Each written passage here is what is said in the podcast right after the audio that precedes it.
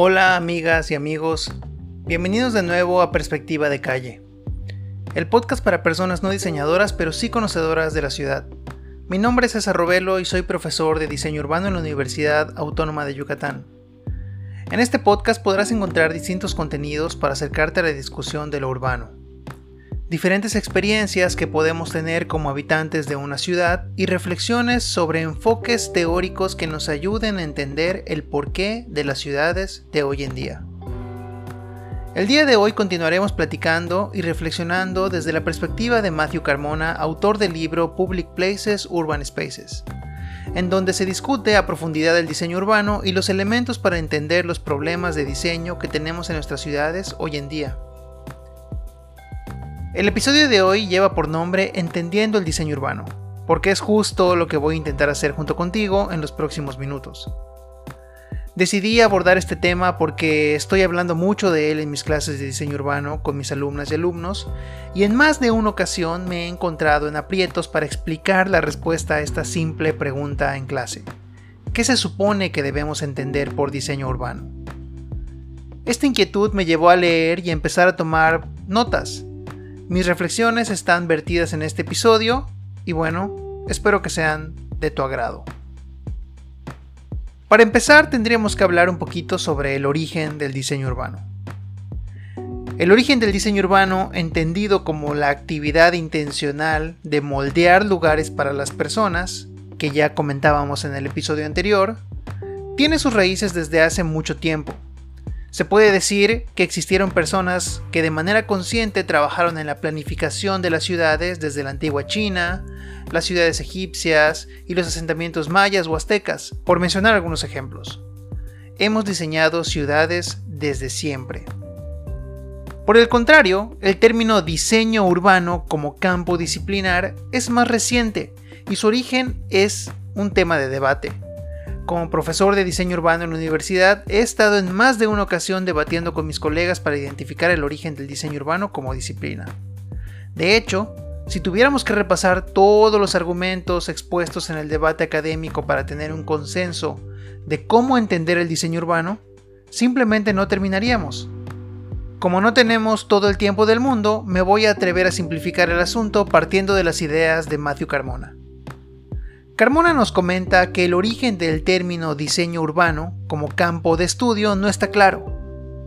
Por un lado, se asocia a José Luis Cert, decano de la Escuela de Diseño de Harvard, quien en 1956 hizo una conferencia sobre diseño urbano y posteriormente ayudó a crear un programa de estudios sobre el diseño urbano en Harvard.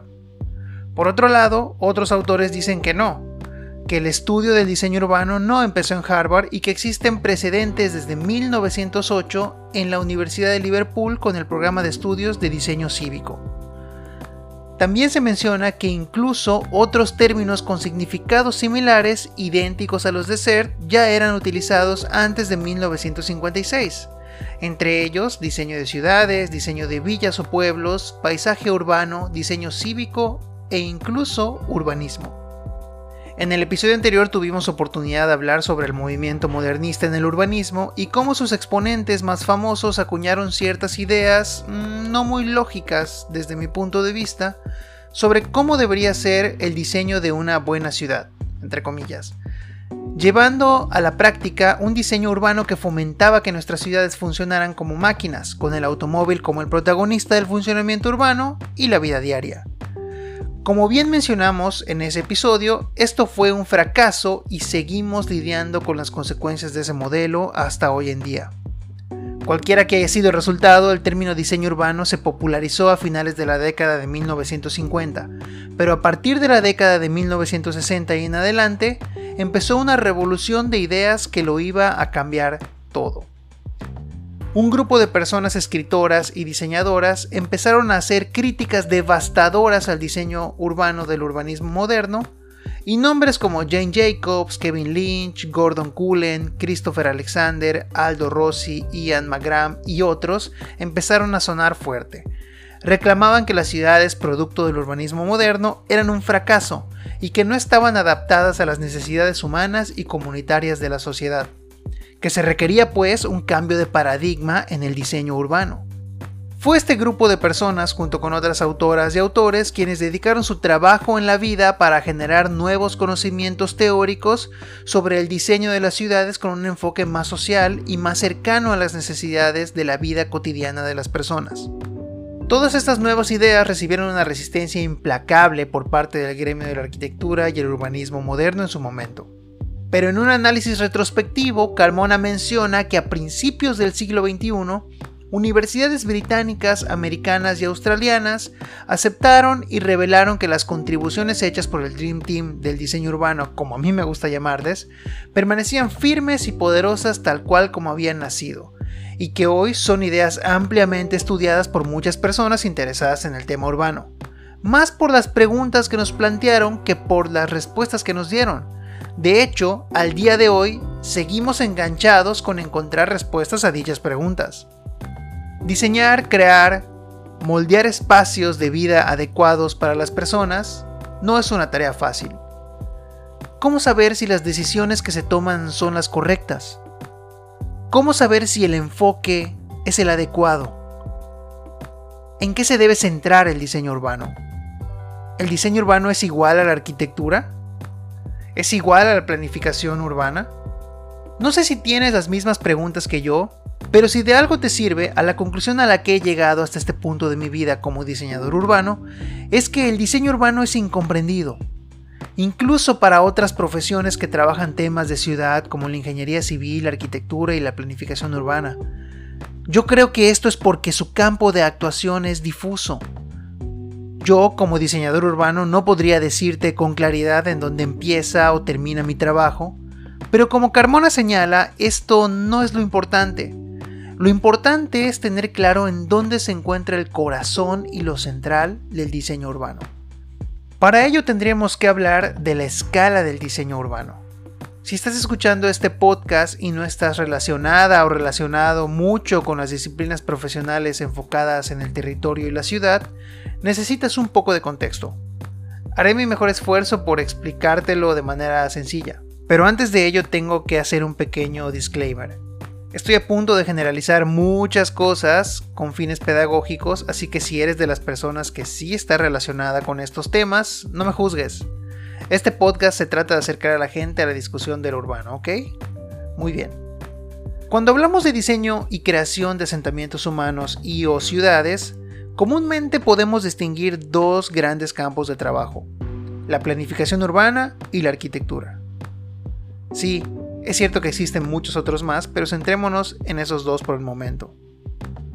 Digamos que la planificación urbana se encarga de diseñar las reglas o lineamientos bajo los cuales un territorio determinado se debe desarrollar para evitar problemas futuros relacionados con la dotación de vivienda, escuelas, hospitales, servicios de transporte y abasto de alimentos, entre otros. Como es de esperarse, la planificación trabaja en una escala macro y de alguna manera define en dónde estarán localizadas todas las áreas necesarias para la creación del asentamiento humano en cuestión. Puede ser a un nivel de toda una ciudad o incluso, en algunos casos, a nivel de regiones de ciudades. Por otro lado, la arquitectura consiste en el diseño adecuado de los edificios que albergan dichas funciones. Por ejemplo, el diseño y construcción de una escuela, de un centro médico, de un mercado, edificios de oficinas o viviendas. En este sentido, la arquitectura trabaja en una escala micro. El problema es que históricamente estos dos campos de trabajo digamos que no se entienden muy bien. Por un lado, desde la planificación se tiene una definición de estrategias de desarrollo muy generales y por otro lado la arquitectura trabaja con el detalle del espacio. En otras palabras, no hay mucha claridad de cómo lo que se dice desde la planificación se debe aterrizar al nivel de la arquitectura y como has de imaginar, esto nos ha traído muchos problemas para crear espacios adecuados para las personas. Bien, el diseño urbano viene a llenar el espacio que se encuentra en medio de estos dos campos de trabajo, aplicando técnicas y procedimientos que permiten un diálogo mucho más fluido entre la escala macro de la planificación y la escala micro de la arquitectura. Imaginémoslo como un tercer campo que entiende las estrategias de desarrollo de la planificación y genera soluciones urbanas y principios de diseño que guían la arquitectura para implementar dichas soluciones. Para facilitarlo, imagina tres círculos. Organízalos ahora en forma vertical. El de arriba es la planificación urbana, el de abajo es la arquitectura y en medio está el diseño urbano. Pero no está separado de los otros, de hecho se intersectan, de manera que el diseñador urbano comparte área de trabajo con quienes trabajan en la planificación y en la arquitectura. Podemos decir entonces que el diseño urbano se encuentra en una escala intermedia. Yo me lo imagino en mi mente como un círculo con bordes difuminados, pero con un centro muy claro. Esta necesidad de identificar la escala del diseño urbano está relacionada con la pertinencia del diseño urbano como disciplina de estudio y como campo de trabajo profesional. Con respecto a esto, Carmona menciona que es importante que las profesiones que trabajan en el diseño del entorno construido tengan una habilidad de entender tanto las partes como el todo. Porque como Tibalds menciona en el libro de Carmona, los lugares importan más. Parece que estamos perdiendo la habilidad de tomar distancia para ver los espacios que estamos produciendo como un todo. Necesitamos dejar de preocuparnos tanto de los edificios individuales y otros artefactos físicos y en lugar de ello pensar en los lugares de forma integral. En este sentido, el diseño urbano opera en un entorno construido en donde las responsabilidades están divididas por la escala, por un lado la arquitectura a los edificios y por otro la planificación urbana a las estrategias de desarrollo. El diseño urbano se enfoca en la integración de dichas escalas espaciales, de manera que las personas diseñadoras tienen que estar todo el tiempo pendientes de lo que sucede en la escala superior y en la escala inferior de donde trabajan, y también en la relación de las partes con el todo y del todo con las partes. Definir la escala en la que opera el diseño urbano es solo uno de los elementos para poder entenderlo, pero podemos decir que es una buena base para ubicar futuras discusiones sobre el tema. De hecho, Carmona continúa con la discusión sobre el diseño urbano como disciplina, pero vamos a dejar esos temas para otro episodio. Como sea que sea, existe conocimiento sobre diseño urbano y existen profesionistas que trabajan en él podemos decir que es el resultado de una amalgama de conocimientos prestados de otras disciplinas y reinterpretados para tratar de comprender cómo los seres humanos configuramos nuestros espacios de vida urbanos.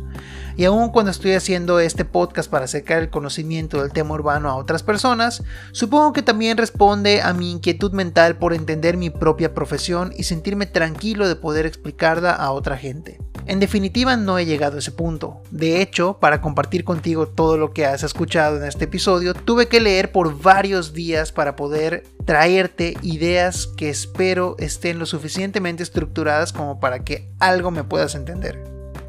Me disculpo por anticipado si no es así y te prometo mejorar.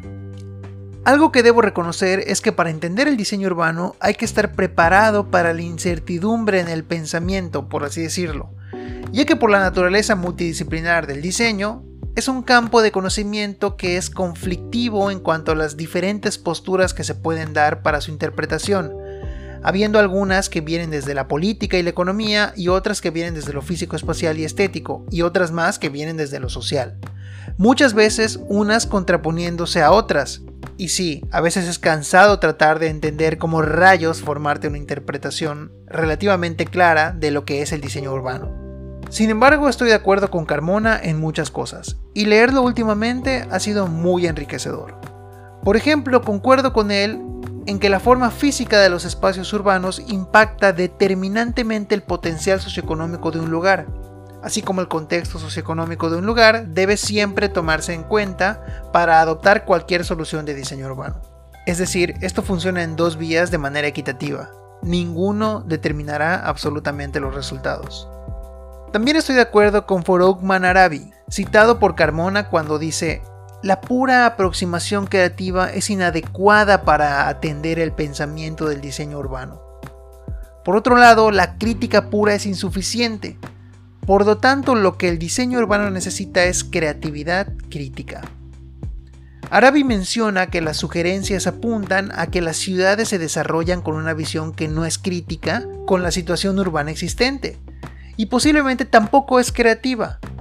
En la raíz de esto se puede decir que existe una desconexión entre la teoría y la práctica en el diseño urbano. Y sobre la teoría del diseño vienen mis últimas reflexiones para este episodio. Para entender lo que es el diseño urbano tenemos que adentrarnos a las corrientes de pensamiento que han formado su base teórica. En definitiva, la teoría nos ayuda a comprender lo que observamos en el entorno, y en el diseño urbano existen muchas teorías y por ende diferentes interpretaciones. Pero lejos de preocuparnos, Carmona dice que debemos celebrarlo, ya que es parte de la identidad del diseño urbano, lo que él llama una disciplina mestiza. Y la verdad debo aceptar que me gusta la idea. Para adentrarnos a las teorías del diseño urbano, quiero decirte que podríamos dividirlas en dos categorías. Por un lado están las tradiciones del pensamiento del diseño urbano, que son las teorías integrales, que consideran las relaciones entre el proceso y el producto del diseño. Y por otro lado están las teorías del urbanismo adjetival, que están orientadas más a la práctica. Para adentrarnos y conocer estas teorías, te invito a escuchar los siguientes episodios de Perspectiva de Calle.